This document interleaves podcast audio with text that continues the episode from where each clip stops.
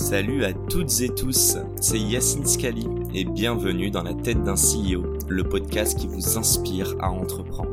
Je vous propose tous les lundis une conversation authentique avec des entrepreneurs et des figures hyper inspirantes pour, je l'espère, vous permettre à votre tour de réaliser tous vos projets et impacter notre société positivement. N'hésitez pas à vous abonner au podcast et nous dire ce que vous en pensez en commentaire. Sans plus attendre, je vous souhaite un excellent épisode.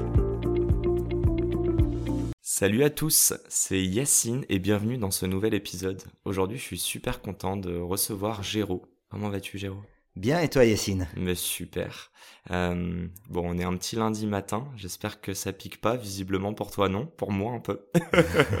et d'ailleurs, petite mention spéciale, un grand merci à ma maman qui nous permet de pouvoir shooter dans son établissement vu qu'elle est professeure. Donc, euh, donc voilà, merci à elle et à tout le corps enseignant qui nous a accueillis. Fin de la parenthèse. J'aimerais, s'il te plaît, Géraud, que tu nous expliques un petit peu de quoi on va parler, si tu peux te présenter. Alors, je vais me présenter rapidement. Donc, euh, je m'appelle Géraud, c'est mon prénom, c'est juste. Et euh, je suis euh, une personne donc, qui a aujourd'hui 52 ans et euh, j'ai un parcours un petit peu particulier. J'ai commencé professionnellement dans un grand groupe qui s'appelle Schneider Electric où j'ai travaillé pendant 25 ans et beaucoup à l'international. On en reparlera peut-être tout à l'heure. Vécu une dizaine d'années en Asie et très influencé par euh, tout ce que j'ai pu vivre là-bas. Mhm. Et puis, depuis euh, 2004, j'ai été diagnostiqué avec une maladie chronique qu'on appelle une sclérose en plaques, qui m'a obligé à revoir dans un premier temps un petit peu mon fonctionnement en entreprise et euh, revenir en France pour travailler. Et puis, euh, dans un deuxième temps, la maladie a évolué et en 2017, j'étais obligé de quitter le monde de l'entreprise. Et à ce moment-là, j'ai dû me réinventer et j'ai créé une association qui s'appelle Aventure Ustive. Et c'était dans un premier temps de développer la résilience nécessaire pour avancer avec ma pathologie, arrêter de ramer contre, essayer de pagayer avec. Et puis en créant un premier projet qui euh, ça, qui m'a permis d'aller de Paris jusqu'à Marseille en kayak. Je savais pas qu'il y avait le TGV, j'aurais pu le faire en 3 heures et ça m'a pris 55 jours pour faire Ou en char à voile. Ou en char à voile, c'est assez tendance. Je sais pas si t'as la ref, mais Si, je si. crois que oui. et je me suis servi de cette rêve cette semaine justement. Et, euh, et voilà, j'étais pas sûr d'avoir du vent sur euh, tous le, les 55 jours. Donc, euh, donc j'ai fait ça en kayak en passant par les canaux, euh, Seine. T'as fait euh, ça en la mer et tout. 55 jours? 55 jours, euh, comme je dis toujours, avec mes deux moteurs, bras gauche, bras droit. Et puis, euh, et en fin de compte, c'était 21 km par jour, euh, 172 écluses à passer. Et euh, je garantis pas le chiffre à virgule près, mais à peu près un demi-million de coups de pagaie. Putain, incroyable. Et c'est- désolé, mais incroyable. Moi, je l'ai dit, hein, je lui ai dit en off. euh, Aujourd'hui, je peux dire qu'on accueille un fou, et, je pense que beaucoup d'entrepreneurs me disent, euh, tu sais, quand je pose cette dernière question à la fin, qu'est-ce que l'entrepreneuriat pour toi? Beaucoup me parlent de folie. Euh, bah, J'ai une, première question. Après, on va un petit peu revenir sur ton parcours, mais euh, aujourd'hui, euh, tu, l'accueilles, tu as réussi à peut-être dompter ta maladie et en faire quelque chose euh, bah, de grand avec Aventure Steve. C'est une question qui est toujours compliquée parce que la maladie chronique, quelle qu'elle soit, euh, c'est comme le deuil, il y a toutes les étapes, le déni, la colère, ainsi de suite. Et, et on est tous complètement inégaux là-dessus. On reparlera des aidants, du rôle des personnes autour, parce que c'est quelque chose de très important. Euh, Aujourd'hui, je peux dire que même si c'est compliqué euh, tous les jours, une maladie chronique, hein, dans la vie de tous les jours, je pense qu'aujourd'hui, on a appris à cohabiter, on a appris à vivre ensemble. Ouais. Et je dirais même, ça a peut-être en choqué certains, mais, mais grâce à la maladie, je vis des choses incroyables. J'allais te demander, est-ce que t'es pas plus épanoui aujourd'hui que, euh, allez, admettons, il y a 10-15 ans, quand t'avais un poste euh, bah, dans une grosse boîte, on va en parler? Alors, plus épanoui, non. Euh, parce que j'ai adoré travailler et franchement, ça a été une rupture pour moi de quitter le monde de l'emploi. Ok. Mais épanoui différemment. Enfin, quand je vis des choses incroyables, je rencontre des gens incroyables. On fait des projets qu'on peut un peu, euh, oui, on peut dire c'est un peu des projets de foot de temps en temps. Ça peut paraître de l'extérieur, Ouais. mais euh, ouais, c'est plutôt la, la notion de, de vivre une autre vie, de s'être complètement réinventé, quoi, d'avoir redémarré sur quelque chose d'improbable, quoi. Je, me connais, on va partir en tunnel là et je vais te poser plein de questions. Donc revenons un petit peu sur ton parcours. Du coup, mon cher Géraud, peux-tu nous dire euh, d'où tu viens, scolairement puis professionnellement? D'accord. Donc moi j'ai euh, vécu jusqu'à l'âge de 23 ans en région parisienne, euh, voilà, où j'ai fait mes études collège, lycée, et après ça école de commerce, où j'ai fait l'ISG, l'Institut supérieur de gestion. D'où je suis sorti en 93 et après euh, avoir quitté Allez, il y a quelques années. Je suis né en 94. Mais c'est toujours un plaisir d'échanger avec euh, vous autres. euh, avec des anciens. exact, des, des gens plus âgés, des plus matures. Et euh, moi qui ai vécu longtemps en Asie, euh, on parle souvent de la sagesse qui arrive au fur et à mesure. Euh, Quand on voit les projets que je fais, je suis pas encore sûr d'être au bon niveau de sagesse, mais c'est un autre sujet. et donc euh, j'ai quitté euh, la région parisienne en 93 pour partir sur un premier job à Singapour, donc direction l'Asie. Euh, et j'avais déjà goûté à l'Asie, j'avais été fasciné par ça en 92 pour un stage, une étude de marché euh, pour Total Gaz à l'époque. Euh, et j'avais passé un, un gros mois au Vietnam. Et j'ai été fasciné par ce fonctionnement euh, assez différent de ce, de ce qu'on connaît. Et j'avais envie de retourner là-bas pour, pour vivre quelque chose de très différent, rencontrer des personnes différentes, travailler avec des gens différents. Donc ton premier vrai job, euh, direct, euh, tu nous as quitté euh, notre chère France. Direct Singapour, où j'ai passé euh, deux ans sur Ok. des fonctions marketing. Et, euh, et j'ai vraiment beaucoup apprécié travailler là-bas, la dynamique, euh, euh, le... le Enfin, rien, rien d'impossible en fin de compte là-bas. Tu sens que les gens euh, sont prêts à, quand ils veulent quelque chose, ils y vont quoi. Et j'ai, me suis retrouvé beaucoup dans cette dynamique. Et donc, euh, en fin de compte, l'Asie a été un fil conducteur euh, d'une grosse, grosse partie de ma carrière. Quoi. Et euh, je crois qu'il y a les US aussi? Alors, je suis passé euh, un petit peu aux US aussi. En fin de compte, j'ai fait, mais plus tard, euh, en 2000, j'ai fait un, un MBA ou l'université de Chicago où on était à cheval sur trois campus, le campus de Singapour. À l'époque, campus européen, c'était Barcelone, et puis le campus de Chicago. Ok. Euh, Parlons-en directement. Tu nous parles de l'Asie. Tu dis entre guillemets. C'est drôle, tu dis euh, tout est possible là-bas, tout est réalisable, mais pourtant c'est un peu le motto de euh, de de bon de Adidas, impossible is nothing, mais surtout non mais surtout des US quoi. Et justement, on en parlait un petit peu en off. Euh, T'étais donc jeune à l'époque. Mm. Est-ce que tu sens que euh, alors déjà qu'est-ce que tu as vu par rapport à l'entrepreneuriat? Est-ce que tu sens que même au moment où tu as pris ta décision, on va en reparler après, mais de créer Aventurieux Steve, euh, tu as eu des apprentissages, tu, tu vois, t'as- tu t'es imprégné de cette culture, même si c'était euh, peut-être 10, 15 ans avant, quoi, ou plus même?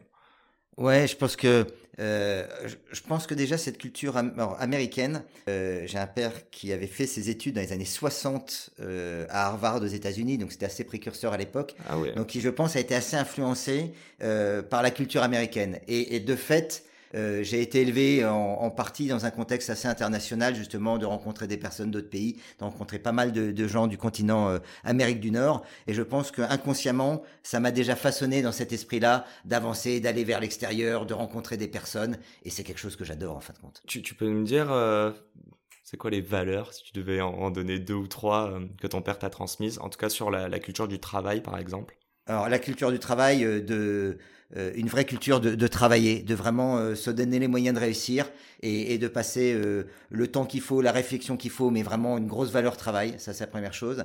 Et la deuxième chose que je retiendrai, euh, c'est l'ouverture d'esprit. C'est la rencontre des autres cultures, c'est euh, euh, regarder l'autre non pas avec notre prisme, en disant tiens euh, c'est bizarre que tout ça, mais plutôt prendre une autre, euh, un autre angle de vue, en disant tiens s'il fait des choses comme ça c'est intéressant. Il y a un parallèle que j'adore faire, j'aime beaucoup la photo. Et quand je fais de la photo, j'aime faire de la photo avec une focale fixe. Pas avec un zoom où on va rester quelque part, on va zoomer, on va prendre le building, la personne, ainsi de suite. Mais plutôt avec une focale fixe à tourner autour de la personne, du sujet, à tourner autour du building et chercher le bon angle pour vraiment le comprendre, quoi. Et, et l'ouverture pour moi, c'est ça. C'est- petit ref, mais euh, t'es un peu foot ou pas du tout? Je suis plus rugby que foot. Moi, à l'époque, j'étais un grand fan de Thierry Henry, Ouais. s'il nous écoute. Il y a une photo incroyable, je... c'est un match en derby, bref, il marque un but, euh, donc euh, un autre club de Londres, et puis il part et en fait, euh, il va célébrer devant euh, tous les supporters, et il te dit qu'il l'a euh, imprimé en, euh, je- j'allais dire 4 par 3, mais bien plus gros, et il dit tous les jours, je regarde cette photo et je découvre des nouveaux visages, des nouvelles réactions, et en fait, c'est pas lui comment il l'a vécu, c'est comment les fans adverses l'ont vécu, et donc, euh, bref, je trouve ça Il intéressant. le prisme et c'est vachement, super intéressant. Je trouve ça hyper euh, hyper intéressant et euh, ben, on refait le parallèle, mais euh, enfin Singapour c'est quand même euh, une des lands, une des, des, des terres qui accueille énormément aussi de, euh, de différentes cultures. Euh, c'est quoi l'importance de euh, quand tu parles d'ouverture d'esprit euh, Ouais, comment ça t'a servi? Et puis si tu veux carrément commencer à nous parler de peut-être Schneider euh, derrière, D'accord. Euh, je pense que justement ce. s'il y a un parallèle. Hein. ouais, ouais. le côté multiculturel de Singapour est un, pour moi un des côtés les plus intéressants. Et le deuxième chose que je trouve très intéressant à Singapour, c'est que les gens euh, vivent ensemble. C'est-à-dire qu'on va retrouver, il n'y a, a, pas de notion de ghetto, et ça je trouve que c'est quelque chose de très intéressant. C'est-à-dire que les, les, cultures, elles sont pas obligées de déjeuner toujours, tous les jours ensemble, mais en tout cas, ils cohabitent dans le même environnement, okay. et donc ils apprennent à se connaître, et, et ça c'est quelque chose de très intéressant, et ça m'a beaucoup plu euh, par rapport à cette notion d'ouverture, de culture, ça, ça brasse. Euh, ça brasse euh, sur des personnes qui viennent d'Asie, de, des différents continents, des États-Unis et tout. Et c'est vrai que c'est un contexte que, ça que brasse financièrement aussi. Ça brasse financièrement beaucoup aussi. Mais tu vois, tu parles d'ouverture d'esprit et de, de, entre guillemets de diversité, mais il euh, y a des pauvres euh, à Singapour? Écoute, il y a des classes sociales moins aisées? Une, une des premières, un de mes premiers chocs à Singapour, je me souviens, j'étais tout jeune, je m'arrête dans un McDo pour déjeuner et, et, à la fin, je veux prendre mon plateau pour le, le, mettre au niveau de la poubelle. Et il y a une petite mamie qui arrive, mais, mais franchement, elle avait 85 ans, quelque chose comme ça, péniblement tout ça. Et puis elle me dit plateau. Et puis moi, ma, ma réaction, c'est de dire non, non, je vais pas la laisser faire ça. En fait, c'était son job. Ouais, ouais. C'était son job de faire ça et elle avait pas de retraite et c'était son gagne-pain. Et si jamais je, je la laissais pas faire ça, elle avait pas son gagne-pain. Donc euh, ouais, ouais c'est quelque chose qui, qui m'a beaucoup marqué. Donc il y a des gens aussi qui pour qui ça n'est pas simple à Singapour, contrairement à l'image qu'on peut avoir. Mm -hmm. et, et, voilà, donc ça c'est quelque chose d'important et de bien respecter justement ces codes-là que t'as pas quand t'arrives quoi. Tu, tu débarques. Moi j'avais 23 ans, je débarquais. Euh, on m'a toujours appris une personne âgée qui fait quelque chose, tu l'aides quoi. Bah non, c'est pas elle de porter mon non, plateau quoi. On est d'accord que tout ton récit, tous tes apprentissages, t'es capable de le dire en regardant dans le rétro. Mais si je t'avais parlé de tout ça au, à l'instant T, à 23, 24 ans, est-ce que tu aurais eu cette analyse ou pas? Bah, euh, Assez rapidement, tu es obligé de prendre du recul okay. en disant bah si euh, c'est son job, donc euh, c'est ça qui va lui permettre de, de manger ce soir. Donc, euh, donc tu prends très vite du recul pour, pour justement t'adapter au contexte local. quoi. Tu, bah, si on avance un petit peu, bon, ça fait une, une bonne dizaine de minutes, mais j'ai vraiment envie de parler de Aventure Steve, mais pour que les gens comprennent bien, euh, je crois que tu es un ancien VP de chez Schneider Electric, c'est ça? Ouais, pour faire très simple mon parcours en, en trois axes dans mon parcours professionnel. Un premier axe assez opérationnel en filiale, en zone, plus en business développement, marketing opérationnel. Voilà. Un deuxième axe euh, où j'ai à peu près un tiers du temps, un peu moins, j'ai travaillé euh, pour piloter des projets de création d'offres, donc euh, piloter les équipes, euh, qu'elles soient techniques, euh, qu'elles soient marketing, ainsi de suite, et, et, et travailler pour qu'on développe les offres beaucoup plus vite, qu'on gagne du temps là-dessus pour le time to market, délivrer les, bonnes fonctionnalités et bons produits aux clients. Et puis la troisième partie, quand je suis rentré en France à cause de ma pathologie en 2005, qui a été elle de travailler à la stratégie corporate du groupe. Et, et, là, un axe complètement différent, plus sur euh, quel est notre environnement, la consolidation de tous les chiffres marketing du groupe, euh, travailler aussi sur euh, se projeter à quelques années, comment le monde évolue, par exemple, comment les nouvelles tendances Smart City allaient impacter notre business, travailler sur l'organisation, ainsi de suite, travailler aussi sur de la croissance externe. Euh, et voilà, j'ai pris énormément de plaisir à travailler dans ce groupe, qui est un groupe franchement que j'admire, avec un CEO, Jean-Pascal Tricoire, si tu m'entends Jean-Pascal, que j'ai admiré du début à fin, qui euh, a réussi à faire passer le groupe de 8 milliards d'euros à euh, 27 milliards d'euros de chiffre d'affaires. Okay. et, et, euh, et, donc j'ai adoré euh, professionnellement euh, l'environnement et les personnes avec qui j'ai interagi et ça a été absolument fabuleux ça. Très très clair. Je te remercie en tout cas pour, pour ce récit de ton expérience chez, chez, Schneider. J'ai plein d'autres questions, mais d'abord, est-ce que tu peux nous parler un petit peu de ton, euh, ton passage au CHU de Grenoble, c'est ça? Ouais. Et, et, il me semble d'ailleurs, hein, si je spoil, que tu as cofondé euh, là-bas euh, carrément un service. Un département. Ouais. Donc en fin de compte, en maladie chronique, j'ai travaillé, je me suis formé pour être ce qu'on appelle patient expert, patient ressources en éducation thérapeutique des patients, où l'idée, ça va être d'accompagner les patients, les malades chroniques, pour les aider à mieux comprendre, mieux appréhender la pathologie qui les concerne, et aussi à apprendre un certain nombre de choses pour mieux la gérer au quotidien.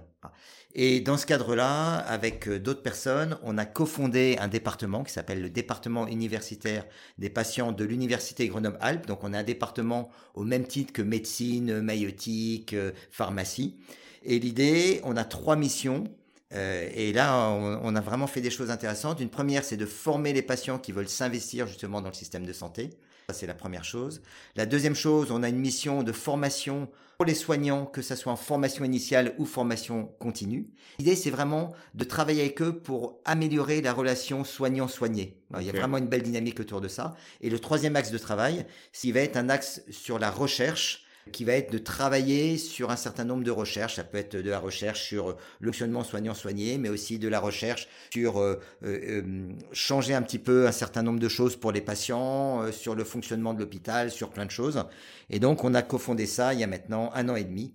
Et le, département est en train de se développer. C'est une très très belle aventure, ça. Je, je, je, sens beaucoup de pédagogie dans ce que tu dis. Euh, enfin, en tout cas dans les trois axes, moins la recherche, mais les autres je, suis biaisé parce que j'ai mis les pieds pour la, une des premières fois vraiment à, l'hôpital cet été, euh, en tout cas pour un proche, mais tout va bien.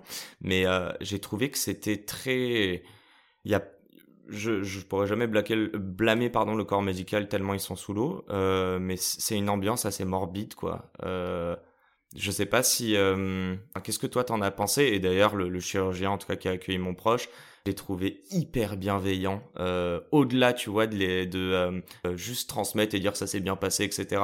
Euh, ouais, je sais pas comment dire. C'était très bienveillant en fait, et ce que j'ai beaucoup apprécié d'ailleurs. Alors, la, première chose, c'est que je suis très très admiratif des soignants parce que j'ai beaucoup de choses avec eux. On a beaucoup travaillé pour euh, sur de l'éducation thérapeutique des patients, sur les projets dont on va reparler avec Aventure Steve. Donc, je suis très admiratif de ce qu'ils font parce qu'ils sont en effet sous l'eau pour la plupart. Et en plus, ils savent faire évoluer leurs pratiques. Et aujourd'hui, cette relation qu'il y avait il y a quelques années ou décennies, qui était très descendante, du soignant vers le soigné, euh, le savoir, ainsi de suite, c'est comme en entreprise avec la hiérarchie. Tout ça, c'est en train de complètement évoluer. Mhm. Les relations sont plus les mêmes. Et de plus en plus, et, et je travaille là-dessus sur un comité scientifique, de plus en plus, l'idée, c'est d'arriver à trouver ce qui est important pour le patient de manière, si un patient il arrive à vivre correctement avec sa pathologie, c'est un patient qui vivra mieux, plus longtemps. Et ça, c'est très très important. Donc, donc le monde soignant-soigné est en train de complètement évoluer. Les associations ont un rôle de plus, en plus, de plus en plus important. Il y a quelque chose de tripartite qui est en train de se nouer avec en plus les aidants qu'on oublie souvent, euh, qui, qui, viennent accompagner les, les malades. Et, ça, c'est quelque chose de très important. Donc on est, euh, le département, on cherche vraiment à contribuer à cette dynamique pour, euh, pour créer un, un fonctionnement euh, un petit peu différent. Quoi. Une grosse complémentarité, et je pense en final tu as raison, mais euh, on peut pas demander au corps médical de tout faire in fine. non, peuvent pas et soigner, et faire de la pédagogie, et rassurer, et accompagner post-opération. Ouais, on peut pas leur demander de tout faire. Et alors, il y a quelque chose qu'on oublie souvent, c'est très intéressant, c'est comme les différences de culture, ça. C'est que malade qui arrive, il arrive avec sa pathologie, son histoire. Et parfois, même si la personne est super bienveillante en face, il est tellement, c'est tellement dur pour lui qu'il n'arrivera pas à l'entendre ou le recevoir. Donc il y a un vrai travail d'accompagnement à faire. Et je pense que pour les malades chroniques, que ce soit malade chronique, que ce soit le burn-out, il y en a de plus en plus, on en parle ainsi de suite. Je pense que ce qui est très très important, c'est de se faire accompagner par des proches, mais éventuellement par des personnes qui sont en dehors, bien gérer la, les problématiques, ainsi de suite. C'est comme quand on se fait coacher finalement en entreprise. Hein. Mmh si on veut progresser, il est souvent important de se faire coacher. Et, euh, et pas forcément par un proche, ça peut être intéressant quelqu'un de l'extérieur. Je pense que pour des dirigeants, euh, si on veut évoluer, on est dans un monde en pleine mutation, on en reparlera peut-être, mais c'est important de se réinventer, c'est important de, de se faire accompagner par des personnes d'horizons différents. Quoi. On va en parler. Euh, d'ailleurs, euh, si jamais on a des personnes issues du corps médical qui nous écoutent, moi ça m'intéresserait énormément justement d'avoir des témoignages de leur part, donc euh, de leur donner mon micro. Donc n'hésitez pas à me contacter. écoute, je pense que tu peux nous parler un petit peu d'aventure Steve. Je pense que ça s'inscrit justement dans. tu parlais de, mutation, de force d'adaptation, d'adaptabilité plutôt. Est-ce que tu peux nous parler un petit peu de ta découverte euh, de euh, donc du coup de ta maladie chronique, de des émotions par lesquelles tu es passé? Avant justement de te dire de je sais pas c'est l'accueillir, le dompter, on en parlait au tout début, mais en tout cas avant la naissance de Aventure Steve. Euh, pour faire rapide là-dessus, 2004, mars 2004, 5 mars 2004, je suis rentré du Japon deux jours avant. Je me réveille vers 2-3 heures du matin, décalage horaire, tout ça, je vais me lever, je sens plus mes jambes. Et là, euh, c'est un choc euh, assez violent. Je suis passé à l'hôpital. Euh, on finit par me, me, donner le diagnostic de sclérose en plaques. Euh, et là, voilà, moi j'étais en pleine progression professionnelle. Et là, mhm. j'ai l'impression que tout s'écroulait, tout s'effondrait. Quoi. J'étais sur la route qui m'emmenait au bout de mes rêves là. Je comprenais pas. Et, et, et, tu te retrouves du jour au lendemain hospitalisé, des gens qui te découpent dans tous les sens, tout ça. Donc c'est un choc très très violent. Quoi.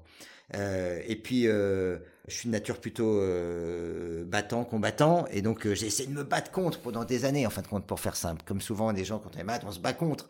Et, euh, et j'ai ramé pendant des années. Professionnellement, j'ai continué. Les gens euh, qui travaillaient pour moi ne savaient pas que j'étais malade, à part mon assistante qui me gérait tout mon agenda, mes hospites, mes machins, tout ça, pour que ça soit le plus transparent possible. Donc j'ai vraiment cohabité, même pas cohabité plutôt, c'est vraiment, mon cerveau était coupé en deux. Il y avait d'un côté le malade et de l'autre côté le professionnel.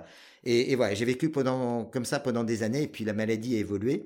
Et en 2017, euh, j'ai été obligé de quitter le monde de l'emploi. Et quand tu as des responsabilités, un job passionnant, que tu travailles 12 heures par jour, là, c'est vraiment un deuxième choc euh, émotionnellement euh, très très dur à gérer. Juste avant, avant que tu quittes, donc 2017, ouais. Qu'est-ce que tu dirais? Est-ce que tu l'acceptais pas? C'est pour ça que tu ne voulais pas en parler aux gens Tu voulais pas qu'il y ait, je, je sais pas, quelconque traitement de faveur ou de défaveur d'ailleurs? Ouais, il y avait il y avait plusieurs choses. Il y avait euh, euh, je voulais pas trop en parler pour protéger un peu mes enfants aussi, euh, que ce soit pas le sujet récurrent, que les gens fassent. J'ai vu des gens qui disaient oh il a une sclérose en le pauvre, tout ça, et j'avais pas envie que mes filles entendent ça en se disant mince, il se passe quelque chose de grave et, voilà. Donc ça c'est un premier aspect. Professionnellement, je me disais aussi bah ça va peut-être impacter ma trajectoire, donc je voulais pas trop en parler et voilà. Et puis et puis j'ai un cerveau assez cartésien, j'ai séparé les choses gauche droite et, et, on va avancer le plus loin possible. Et, et, voilà. Quoi. pro et perso, et, voilà quoi. Et, euh, et, voilà, donc 2017, euh, en fin de compte, ce qu'on ne sait pas dans la sclérose en plaques, c'est qu'il y a beaucoup d'impact, euh, voilà, je recherche le terme, cognitif, pardon. Et, donc, euh, j'ai un gros impact sur euh, la mémoire, j'ai un gros impact sur la concentration. Avant, je bossais 12 heures par jour, je pouvais lire un bouquin par semaine, il n'y avait pas de problème. Aujourd'hui, pour lire un livre, c'est trois mois. Je lis deux pages, je sais plus ce que j'ai lu. Enfin voilà, donc cognitivement, c'est quelque chose de très compliqué. Et donc arrive un moment où ça passe plus du tout professionnellement, je m'en sortais plus. Et, et donc euh, prendre la décision de dire, bah, il faut quitter le monde de l'emploi parce que juste, voilà. T'es euh, épuisé? J'étais épuisé. Il y a beaucoup de fatigue dans la sclérose en plaques, dans la trouble invisible. J'étais épuisé, cerveau qui qui fonctionnait plus bien. Euh, enfin juste, c'est plus possible quoi. Arrive un moment, c'est de dire, je vais dans le mur. Je faisais plus rien en dehors. Je vais dans le mur, je travaille, je travaille. Je travaille de plus en plus longtemps parce que mon cerveau il va plus assez vite. Et voilà. Donc il y a eu ce passage très difficile. Donc 2017, je me retrouve euh, à devoir quitter le monde professionnel et là je me dis euh, qu'est-ce que je fais quoi? Je vais pas rester à rien faire de mon canapé. Un, ça me ressemble pas. Et deux, la vie est pas toujours simple. Et vis-à-vis de ma famille, je vais leur dire attends, je vais rien, je vais, je vais pas lâcher quoi. Je vais pas rester. Euh... Et c'est un passage qui est très dur pour les gens qui ont vécu une maladie chronique, qu'elle soit cancer ou autre. C'est un, un, passage qui est très dur. Et donc là, je me suis dit je vais, je vais partir à la, à la rencontre des malades et je vais traverser la France. Et j'ai eu cette idée complètement folle de dire je vais faire ça en kayak. Je vais aller à la rencontre des malades et je vais leur dire. C'est quoi J'ai plus mes jambes mais j'ai mes bras et du Exactement. Coup, euh, je vais double down dessus. Je vais, j'y vais à fond. Je pars sur un truc complètement fou. Incroyable. Euh, et euh, et je monte ce projet que j'ai appelé Ustive. Alors pourquoi aventure Ustive ouais. C'est un mot que j'ai inventé. C'est HU pour humaine, Steve pour sportive. Et en fin de compte, l'idée, c'était une aventure humaine avant tout. Je vais à la rencontre des malades, leur dire c'est compliqué, il y a une phrase de Saint-Exupéry que j'adore, c'est fais de ta vie un rêve et d'un rêve une réalité. Et je trouve qu'elle s'applique bien à l'entrepreneuriat d'ailleurs. Et, et, et, je me suis dit, bah, je vais aller en rencontre, c'est humain, et je vais leur dire, il faut avoir des projets. Et il y a un projet petit ou grand, tout le monde n'est pas obligé d'être barré comme moi à partir sur un 1000 km en kayak. Mhm. Mais si tu as un projet, avance. Si jamais tu, tu avances, tu vas à la rencontre des gens, tu te resociabilises.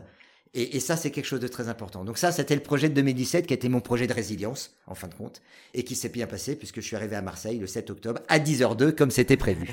Excellent. Tu l'as documenté ou pas? Il y a des traces qu'on peut retrouver de, oh. de, ce premier passage Ouais, on peut retrouver ça sur le site internet Aventure Steve, sur notre page Facebook, tout ça. Euh, et donc, euh, oui, oui, c'est possible de voir ça. Et puis, c'est possible de... Voilà, si des gens ont envie de m'en parler, je suis toujours dans l'échange, donc faut pas hésiter à, à me poser des, des, questions. Donc ça, ça a été 2017. Trop, le trop premier cool. projet de résilience. J'ai deux petites questions là-dessus. Euh, la première, c'est quand tu dis 2017, entre le moment où tu quittes, est-ce que tu as déjà l'idée de faire Aventure Steve Ok, donc c'est-à-dire ouais. que tu as accepté de quitter le monde professionnel ouais. alors que ça faisait un bout de temps. Enfin, 25 ans que je travaillais. Chez non, mais au-delà de ça, avec euh, la, le, la le début de la sclérose. Ah, depuis 2004. Donc 13 ans. 13 ans. Euh, les plus durs. Quel moment tu t'es dit ok en fait euh, c'est pas grave le travail je vais l'arrêter le monde professionnel et ça va laisser place justement à Aventure Steve et d'autres projets personnels pour toi? Ça a pris combien de temps cette réflexion en fait? Ouais ça a pris pris 8-10 mois à peu près. Euh, et en fin de compte, je pense que pour arriver intellectuellement à quitter le monde professionnel, j'avais plus le choix. Mhm. J'avais besoin de quelque chose à côté. Oui, c'est Voilà. ok. Et, et c'est, ça a vraiment été ça en me disant, voilà, à partir du moment où je commence à avoir une idée à côté, euh, parce que quand tu arrêtes le monde professionnel, enfin, t'es plus rien. hein. T'es socialement. euh, Tu te sentais quoi Useless, enfin, ouais, sans utilité. C'est, c'est, t'es useless, tes copains ils bossent tous, tu te retrouves à la maison. Et, et- le et- temps est long, quoi. Et le temps est long, donc euh, j'avais besoin de, d'avoir quelque chose pour euh, pour pas couler quoi, une bouée. En Ouais, tu, vas y aller quoi. Et donc euh, c'est ce qui m'a permis de, de me réinventer, de partir sur quelque chose.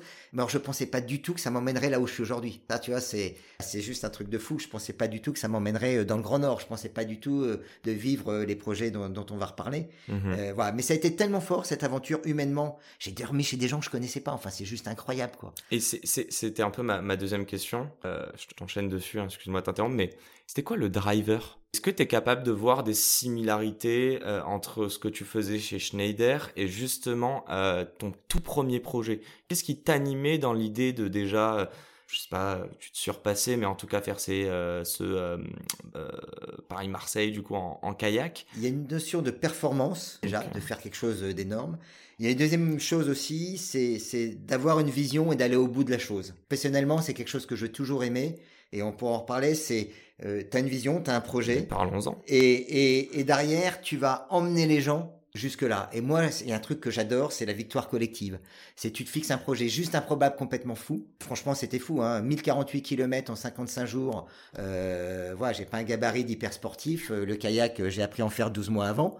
Donc, Ah trop drôle. do- Donc voilà. Et, et, et c'est vraiment ça que, que, enfin, c'est ça qui m'anime. En fin de compte, ce que je fais dans Aventure Steve, c'est la même chose que je faisais en entreprise. J'ai une idée, un projet, une vision. Euh, on va mettre en place la stratégie. On va prendre les personnes euh, qui vont pouvoir faire ça.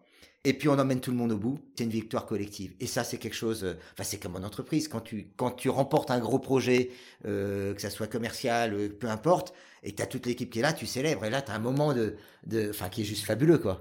Jouissif, ouais, je, vois ce que tu veux dire. D'ailleurs, euh, super intéressant que tu dises ça, t'as appris ça 12 mois avant. On peut croire que c'est pas beaucoup, mais en fait, tu t'es quand même préparé. C'est-à-dire qu'il y a de la folie dans le but final, mais il y a un vrai plan pour y accéder, pour, pour l'atteindre. C'est comme dans le monde de l'entreprise, ça. C'est si jamais, je veux dire, il y a plein de gens qui ont une bonne vision. Derrière, l'exécution de la, qui ont une stratégie, l'exécution de la stratégie, elle est clé. C'est peut-être même, on dit souvent que l'idée c'est 1%, l'exécution en est de 99. Et, et- et j'ai eu la chance d'être euh, entre guillemets euh, formaté dans un groupe où l'exécution est très très importante. Et donc dans tout ce que je fais, il y a toujours une vision un peu folle. Et derrière, c'est c'est on organise, on structure, on s'entoure des bonnes personnes. Et ça, dans tous les projets, je pense que c'est un élément clé. Euh, pour moi, un, un bon CEO, c'est déjà quelqu'un qui sait s'entourer. Et s'entourer de personnes qui sont pas des MeToo, qui sont pas les mêmes personnes, mais justement qui sont des personnes qui sont brillantes, voire plus brillantes que soi. Et ça, faut pas hésiter à prendre des gens plus brillants que soi. Ça va nous pousser euh, forcément pour, pour progresser, quoi. Première chose. Et des personnes très très différentes aussi et de manière à apporter des, des, des réflexions différentes, euh, à, à se mettre un peu en zone d'inconfort. Pour moi, un bon CEO, c'est quelqu'un qui est capable d'être, euh, de prendre des gens qui vont le challenger justement et de pousser à aller plus loin et emmener toute l'équipe plus loin. Et c'est ça aussi l'ouverture d'esprit du coup. Ça rejoint l'ouverture d'esprit aussi dont on parlait tout à l'heure. Euh, tu disais quand même dans ce premier challenge que tu allais à la rencontre de malades dans Mm. la France entière. Donc c'est-à-dire que tu as couplé ce challenge sportif. Mm. Euh, et puis tu le disais, hein, c'est de l'individuel, on crée quelque chose de collectif. Qu'est-ce qui te drivait, à part ce- cet aspect collectif, mais de d'aller voir ces personnes-là? J'avais envie de leur dire, en effet, qu'on peut avoir des rêves et les réaliser. En fin de compte, je pense que euh, c'est peut-être quelque chose que j'ai pas entendu en, en début de maladie. Euh, moi, on m'a dit, monsieur, le sport, c'est fini. La vie normale, c'est fini. Et, je me suis dit, avec du recul, et c'est génial qu'on m'ait dit ça, parce que ça m'a permis de prendre du recul euh, après quelques années, bien sûr. Et, et en fin de compte, je me suis dit, il y a des messages qui peuvent être intéressants à entendre, même si on les écoute pas complètement, entendre pour les personnes en début de pathologie chronique, quelle qu'elle soit, quoi. C'est de dire, non, c'est pas fini, on peut faire plein de choses et on peut faire des trucs fous, quoi. Écoute, euh, je te le disais tout à l'heure, euh, en faisant n'importe quoi qu'on devient n'importe qui. Petit petit sali à, à, à Rémi Gaillard. Euh, bah, Vas-y, parle-nous un petit peu des donc premiers. le- déjà, euh, t'avais créé Aventure Steve ou même pas? En compte, je premier pas créé en structure. J'avais juste C'est sorti le nom parce que le nom me plaisait et que je m'y retrouve dans le côté humain et dans le côté sportif. Donc j'avais sorti le nom comme ça juste avant de, de partir. Donc ça, c'était la première chose. Euh, et, je vais être franc par contre sur quelque chose aussi, c'est que les premiers coups de pagaie sur la scène, l'excitation et tout, je pagaille deux heures le jour du départ, là, le, 14 ou 15 août, 14 août 2017, et tout d'un coup je me prends un gros coup de stress au bout de deux heures en disant mais t'es complètement fou quoi. C'est comme un entrepreneur qui lance son projet, t'es au pied du mur, tu vois, tu vois l'Everest devant toi et tu dis mais attends mais plus de 1000 bornes, 55 jours à faire ça, c'est juste pas possible. Et là j'avais un copain qui a un gros ultra trailer, euh, Vincent, euh, je te salue si tu écoutes le podcast. J'espère qu'il écoute. que tu écouteras. et, et, qui m'a dit, quand tu es dans un gros truc, il a traversé le Népal sur une course, hein, 50 euh, jours, 96 000 mètres de dénivelé positif. Entre hein. fous, C'est juste une machine de guerre et, et, que j'admire beaucoup. Et, euh, et Vincent m'a dit, tu te sens sur l'instant présent, sur l'étape du jour. Si tu penses haut de l'Everest, tu vas jamais. C'est juste pas possible. Pas par pas. Pas par pas, tu avances. Et je pense que dans l'entrepreneuriat, je pense que quand on est euh, patron d'une entreprise, et j'ai discuté d'ailleurs avec un patron d'entreprise hier de ça, c'est arrive un moment, il y a tellement de choses à faire, on se concentre sur les trois tâches les plus importantes et on avance là-dessus. Et on va tirer tout l'ensemble, les personnes et, le business plan et tout, tout ce qu'il faut derrière. Quoi. Tu, Donc, tu centrer là-dessus. Tu parles de cet ami, euh, tu parles beaucoup de collectif. Euh, moi, j'ai envie de te parler d'entourage. Euh, bon, je, je, reste persuadé, je suis convaincu que le collectif primera toujours sur l'individualisme et que euh, euh, une victoire n'aura jamais le même goût si tu la savoures tout seul. Mm. C'est la première des choses. Par contre, euh, euh, l'entrepreneuriat, réaliser ses projets, réaliser des rêves un peu fous, il y a toujours des hauts et des bas. Tu viens de nous parler d'un bas, arriver deux heures après mm. ton excitation et ton euphorie de, de te lancer. Est-ce qu'il y a d'autres personnes euh, ou qui sont les peut-être deux, trois, je sais pas plus, hein, mais des personnes qui ont énormément compté euh, pour toi et qui t'ont permis de, de créer Aventure Steve et tous les autres projets que tu vas nous introduire après? Je vais, je vais, fonctionner par cercle. Déjà, il y a le cercle familial proche où euh, je serais pas là aujourd'hui sans ma, faille, ma femme Hélène et mes deux filles Solène et Alix qui m'ont soutenu et qui me soutiennent dans tous les, les projets. Même quand je pars dans le Grand Nord, qui me font confiance, euh, voilà, qu'on a fait quelque chose d'assez engagé. Donc euh, ça, les amis autour qui m'ont soutenu, et ça c'est absolument fabuleux, euh, voilà, et qui me soutiennent sur chacune des aventures, et c'est juste incroyable. Et puis après, bah, en étant les, les cercles et toutes les rencontres que je fais, euh, toi aujourd'hui, tout ça, où je me dis, c'est je rencontre des gens incroyables, et c'est et ça me motive aussi, quoi. C'est ça qui te drive le plus, c'est les rencontres? Ouais, complet plus que le challenge sportif de te dire à la fin je pensais pas le faire et je l'ai fait. Le challenge c'est une excuse. C'est pour ça qu'il y a l'humain et le et, Steve, humain et sportif. Sportif, c'est le véhicule, c'est le moyen. Ce qui me drive, ce qui m'intéresse, c'est l'être humain et je pense euh, je garde ça pour tout à l'heure. Tu me rappelleras, on reparlera du capital humain, tiens. Ben, enfin, j'allais te, j'allais te poser une question toute simple. Donc après, c'est à toi de voir si tu veux en parler maintenant. Mais euh, est-ce que tu penses qu'un entrepreneur peut réussir s'il n'est pas drivé par l'humain? Non, pour moi, le, euh, on prend pas deux secondes. Je, reste mais intimement convaincu que la vraie valeur d'une entreprise, c'est son capital humain. Et donc, c'est avoir les bonnes personnes. Si à un moment on n'a pas les bonnes personnes, c'est leur donner la chance d'évoluer. Et puis après, si ça le fait pas, ça le fait pas. Voilà. Et, mais, mais de respecter l'être humain, une entreprise, quelle qu'elle soit, elle ne tourne pas sans une personne. Et donc ça, c'est si on respecte les personnes, euh, je pense qu'on peut aller très très loin tous ensemble. Il y a une courbe que j'avais appris avec mon MBA que j'ai beaucoup aimé, qui était une courbe stress-productivité. On sait que si on augmente le stress globalement, euh, l'être humain étant parfois un petit peu euh, lazy, si, on, on pousse pas un peu, bah, on n'aura pas le meilleur niveau de productivité. Par contre, en tant que manager, et encore plus aujourd'hui, avec tous les problèmes de burn-out, ainsi de suite, on a une responsabilité. Si on connaît bien ses équipes, on va savoir quelle est leur zone de stress optimum et on va savoir que si jamais on pousse trop ce stress, d'un coup ça va s'écrouler et là on passe à productivité zéro, la personne burn, ainsi de suite. Et donc humainement, c'est important de connaître ses équipes. Pour moi, c'est quelque chose de vraiment primordial et, de savoir quelle est la zone pour eux où ils vont être le plus productifs sans risquer d'arriver sur ce down qui là est, parfois un peu irréversible et compliqué. Super clair. Est-ce que tu peux nous parler, euh, donc là tu nous as parlé de, la naissance un petit peu de l'aventure Steve, de cette première expérience. Ça a donné naissance à quoi? Euh, Tu t'es entouré de quelles personnes euh, Qu'est-ce que fait réellement Aventure Steve donc cinq ans après sa création? C'est quoi les projets qui t'ont le plus marqué? Alors, le, premier projet, il a donné naissance à un deuxième. En fin de compte, ce que j'ai adoré dans, dans Aventure Steve 1, ça a été les rencontres, tout ça. J'ai vécu quelque chose de fou et je me suis dit, j'ai envie de faire découvrir ce genre de projet un peu fou à d'autres malades. Et donc j'ai lancé Aventure Steve 2. Et Aventure Steve 2, l'idée c'était Andy plus valide, le collectif, parce que c'est vraiment mon ADN. Andy plus valide, on va aller au bout du monde. Et quand je dis on va aller au bout du monde, on n'était pas très loin parce que l'objectif c'était de passer le 80e parallèle nord, donc dans le Grand Nord, dans l'Arctique, au nord, à 1000 km du pôle. Et l'idée, c'était de passer le 80e parallèle nord en kayak, biplace, Andy valide, en autonomie complète pendant trois semaines. Et donc, on a fait ça en 2019. C'est un gros projet, 18 mois pour le, pour le monter. Vous étiez combien? 4 Andy, 4 valides. On avait deux guides qui connaissaient pas les lieux, mais qui connaissaient le Spitzberg. Quand je dis qu'ils connaissaient pas les lieux, en fin de compte, juste là-haut, c'est incroyable. Il y a moins de personnes qui sont montées en kayak là-haut. Enfin, c'est un truc. On est vraiment au bout du monde. Là-haut, il y a rien, il y a personne. Et Mike Horn, je pense que tu l'impressionnes. Non, non, non. Ça, ça, lui, c'est un vrai fou. c'est pas comme moi. Moi, je suis un touriste. Et, et donc, l'idée, c'était de vivre trois semaines en autonomie. Là-haut, il y a l'ours blanc, donc tour de garde. L'ours blanc qui est venu nous rendre visite une nuit. Mais non. Euh, donc, enfin, des choses complètement improbables. On a vécu euh, tous ensemble quelque chose de très fort. C'est là où tu me disais tout à l'heure que tu as failli perdre la vie. euh, Ah, pas fait hyper- Non, non, mais on a. euh, enfin, en, tout cas, en tout cas, il y a l'ours qui est venu, donc ça, c'est un vrai sujet. On est armé là-haut, on n'a pas le droit de les tuer, sauf si on est attaqué et qu'on n'a pas le choix, ainsi de suite. En tout cas, c'est, on était dans un milieu, on était chez les animaux, on n'était pas chez nous. Voilà, donc faut respecter l'environnement, euh, s'adapter. s'adapter. euh, s'adapter à la navigation. On a eu trois jours de tempête arctique assez violente, donc on été obligé d'arrêter de naviguer. On était sur Terre en train d'attendre que ça passe. Et le 15 août, absolument incroyable, sous la neige, le vent s'est calmé, on a pu partir, on a passé le 80e. On a réussi à se faire récupérer par le bateau, on n'avait plus de contact. Enfin, il nous arrive plein de choses assez incroyables dans cet environnement euh, qu'on peut appeler hostile. Et donc, euh, on a vécu quelque chose de très fort en groupe. Ça, ça a vraiment mis en place l'ADN du Steve, qui était deux choses qui est de faire vivre, de vivre et de faire vivre des choses incroyables et des personnes. Et la deuxième chose, et ça c'est important, et c'est vraiment venu de notre tagline, c'est on est révélateur de résilience. Et je citerai juste un cas, on a emmené Camille là-haut. Camille, c'est une jeune femme qui avait 27 ans à ce moment-là, qui a été malade depuis l'âge de 18 ans, et qui était un peu au fond du trou, et euh, qui avait arrêté de travailler tout ça. Et donc elle est venue, l'hôpital me l'a adressée, elle est venue dans la sauce. Je faisais de la com. Je lui ai dit, écoute, moi, je commence à être un vieux schnock. La com, c'est pas mon truc. La com, je suis pas bon. Les réseaux, tout ça. Viens me donner un coup de main. Elle a repris confiance là-dessus. Je lui ai dit, le Spitzberg, tu viens. Elle m'a dit, t'es complètement malade. Je fais plus de sport. C'est pas possible. Je sais pas faire de kayak. Je lui ai dit, on a 18 mois. On t'aide à te préparer. Est-ce que tu veux ce rêve? Elle m'a dit oui. Elle s'est préparée. Elle est venue avec nous là-haut. Et derrière Camille, elle est rentrée un mois après, elle retravaillait. Aujourd'hui, elle a monté sa boîte de com en parallèle.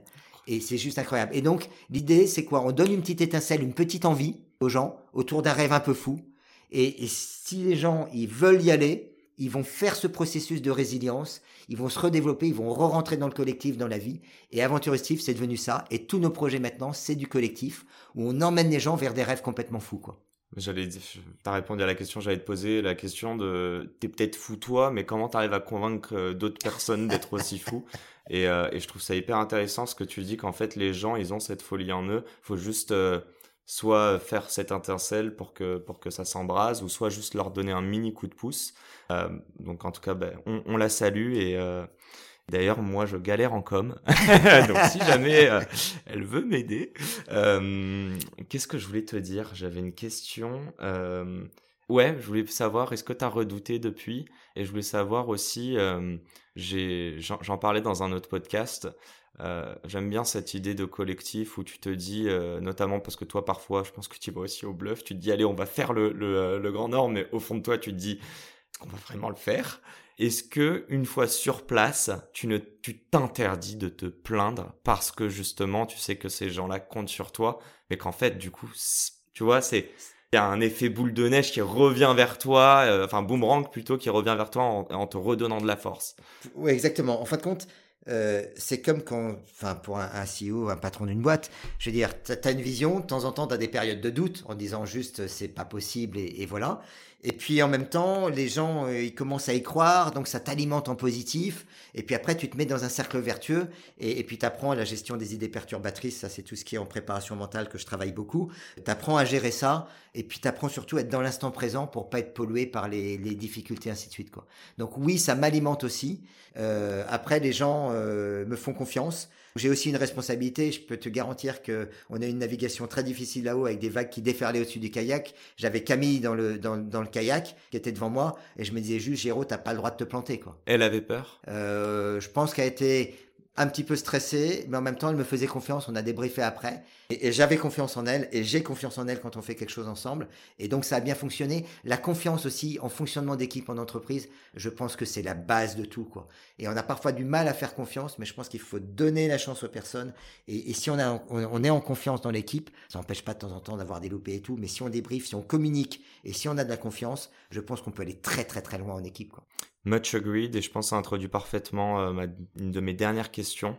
Euh, avant de te bombarder de mes petites questions qui seront sur les réseaux sociaux. Euh, tu as dit tout à l'heure, 4 valides 4 euh, Andy. Andy. J'ai pas de souci là-dessus. Voilà, non, mais je, je sais pas exactement quelle est en situation de handicap. Voilà. Non, je dis. Voilà. Non, j'ai pas de tabou, c'est juste que la réalité, je, je connais pas le, le bon jargon, mais donc euh, 4 Andy, 4 valides.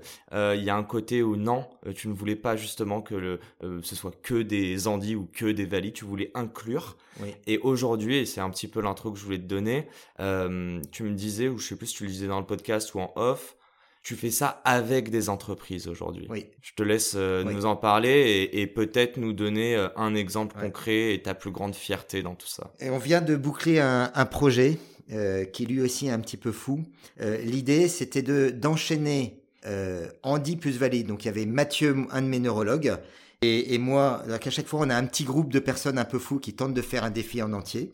Et donc notre défi euh, qu'on vient de boucler la semaine dernière, c'était de d'enchaîner chaque jour un triathlon longue distance, donc de format semi-Ironman, c'est-à-dire qu'on a nagé 1 km 9 le matin à 6h30.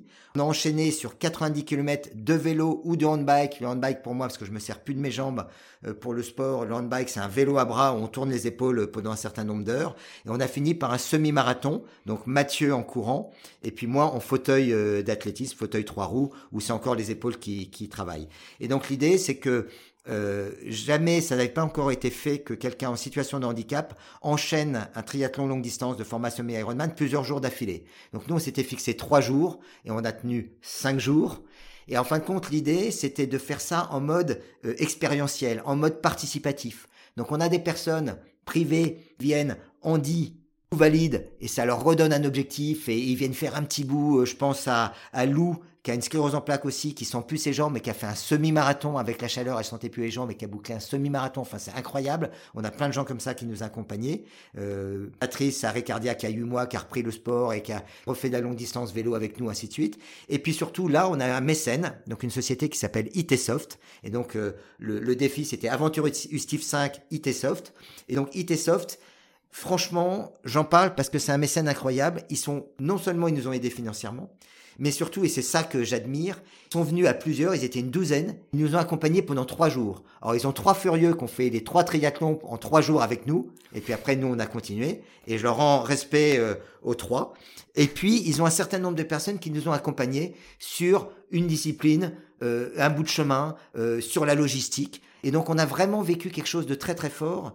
Et, et ce que j'ai aimé dans ce partenariat avec ITsoft, c'est que euh, ils sont ils sont vraiment investis à fond du début à la fin. Et je reviens là justement de leur séminaire annuel où on a, euh, ai fait une, une, présentation du projet. Les personnes qui ont participé sont montées sur scène avec moi. On a vécu quelque chose de très très fort en termes d'émotion. Ils ont tous vécu quelque chose d'incroyable. En fin de compte, faut imaginer, on a un collectif de personnes improbables de Patrice dont je parlais, euh, arrêt cardiaque il y a 8 mois, hein, cinquantaine d'années, ça peut arriver à n'importe qui, à euh, des gros sportifs de chez ITsoft, euh, des mecs qui envoient du très très fort.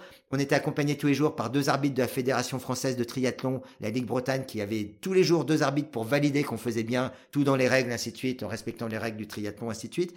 Et tout ça, ça a avancé pendant cinq jours, tous ensemble. On se retrouve à 6 heures du mat à la piscine. Comme disait notre directeur de course, faut pas rencontrer Géraud, sinon tu te lèves tôt. Et, et voilà. Et, et, ça crée un collectif juste improbable et une aventure très très forte, mais vraiment euh, humainement très très forte, où les gens sont allés se dépasser chacun. C'est plein de défis dans le défi, c'est plein d'aventures dans l'aventure. Tout ça, on a un mécène juste incroyable, Itestov, qui nous a accompagnés, qui a vécu ça. Et je suis ressorti du séminaire et ils m'ont dit, euh, on fait quoi l'année prochaine? Excellent, bah, c'était la question que je voulais te poser. Euh... Tu peux nous parler de la suite? C'est quoi le prochain projet?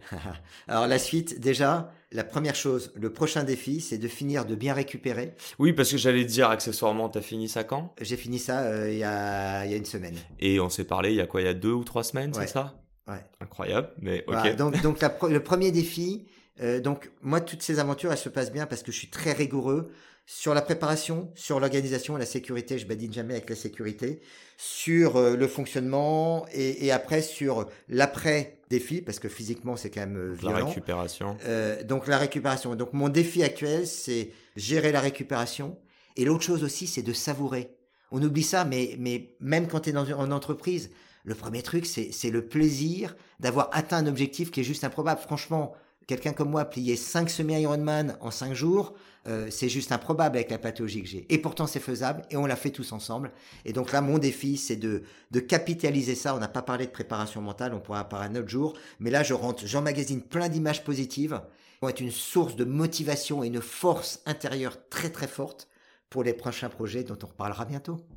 Ok, bah, merci beaucoup. Bah, juste ma dernière mini question, j'aimerais savoir, euh, est-ce que tu aimerais... Euh, que le corps médical ou les, personnes qui accompagnent des personnes euh, euh, prennent, qui vont devenir handi, est-ce que tu aimerais qu'on leur transmette justement, euh, non pas leur dire le sport c'est fini, mais leur dire ce sport-là c'est fini, quand il y a toutes ces autres opportunités qui s'ouvrent à toi?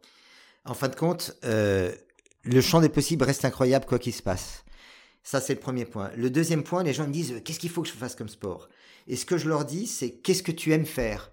Parce qu'on a parlé de sport, mais ça peut être quelqu'un qui aime aller au théâtre, ça peut être quelqu'un qui aime aller au musée. Et si tu aimes aller au musée, dans ce cas-là, qu'est-ce que tu vas faire? Tu vas joindre un groupe de personnes, vous allez au musée régulièrement, et ça c'est important. Donc re-rentrez dans le collectif, faites quelque chose que vous aimez, ça va activer la motivation intrinsèque, et ça va vous permettre d'aller au bout de ce que vous aimez faire et de vivre vos rêves et de les réaliser.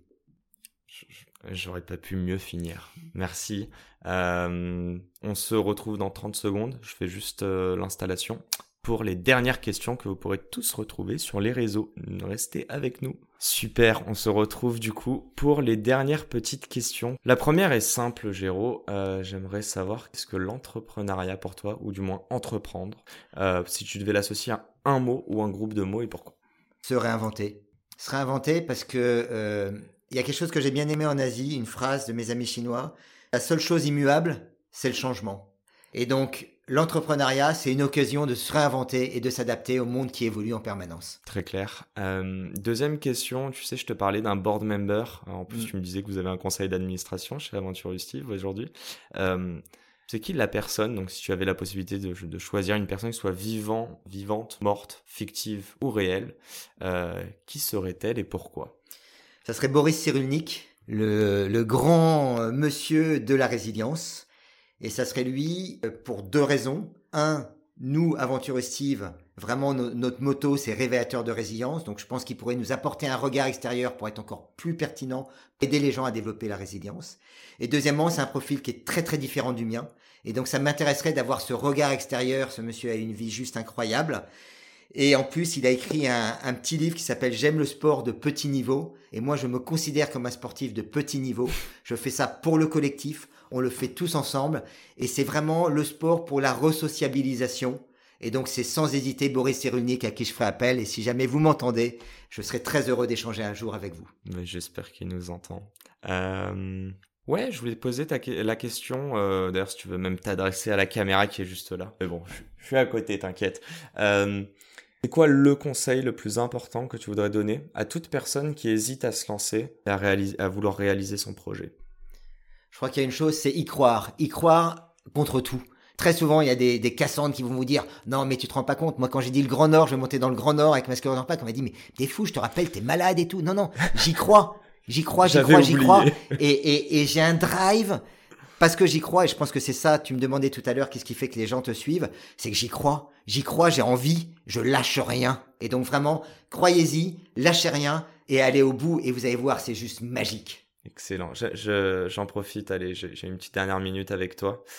C'est quoi ta plus grande fierté de tout ce que tu as accompli dans toute vie aujourd'hui? C'est large. Hein. Plus grande fierté, euh, j'ai dit, je crois que le jour où je devrais partir quitter la Terre, j'ai dit que si j'ai toute ma famille autour de moi, je pense que ça sera ma plus belle réussite. Je te le souhaite. Bon, un grand merci. À... Est-ce que je peux te poser une petite question avant qu'on finisse? Vas-y, je t'en prie. Yacine, tu nous suis sur le prochain défi Aventure Steve tu me l'as pas, tu me l'as pas spoilé le prochain défi. Ça, ça dépend, mais. Euh... Est-ce que tu me fais confiance? Je peux te faire confiance. Je peux te faire confiance. Euh, Top et, là. Et je cherche. Euh, Shake hands. On, le voit à la caméra en plus. Et, euh, et je, je, suis ravi en tout cas de, de nouveaux défis. Donc, euh, donc on s'en parle. On s'en parle. C'est parti. Bon, un grand merci Jérôme. En tout cas, merci de t'être prêté au jeu. Merci de. Merci de ton retour d'expérience. Euh, merci pour toutes les personnes que tu et merci d'inspirer euh, moi le premier, mais aussi notre audience. Euh, donc voilà, je conseille à tout le monde d'aller faire un tour sur Aventure Hostive, même si vous n'avez pas prévu comme moi euh, et qui va peut-être regretter d'avoir serré la main. En tout cas, même contacter Géraud, je pense qu'il se fera un plaisir de pouvoir échanger avec vous. Et voilà, encore une fois, allez poursuivre tous vos projets et vos rêves comme Géraud vient de nous le montrer pendant une cinquantaine de minutes. Un grand merci en tout cas. Merci à tous. Et bon retour. Merci à toi Yacine. À très vite et à la semaine prochaine pour un nouvel épisode aussi inspirant, j'espère, mais ça va être compliqué. à bientôt. À bientôt. Et c'est la fin de cet épisode. Si cet épisode vous a plu, n'hésitez pas à nous soutenir en nous mettant 5 étoiles sur les plateformes, en vous abonnant évidemment et en nous laissant des commentaires. C'est très important et ça fait toujours plaisir. Hâte de vous retrouver la semaine prochaine.